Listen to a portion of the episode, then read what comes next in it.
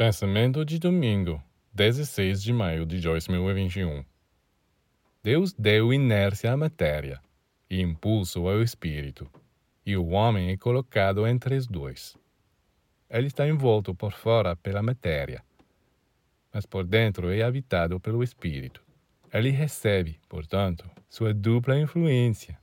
Às vezes é o espírito que o anima, às vezes é a matéria que o que engole e trazê-lo de volta ao caos primordial.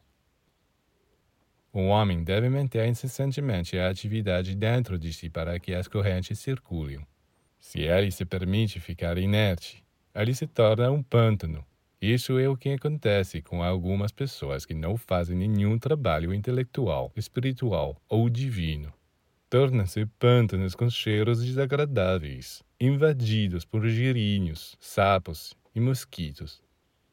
Enquanto que aquele que é iluminado, que é bem dirigido e bem guiado, não só tem o cuidado de nunca prejudicar o espírito, mas abre todas as portas para ele.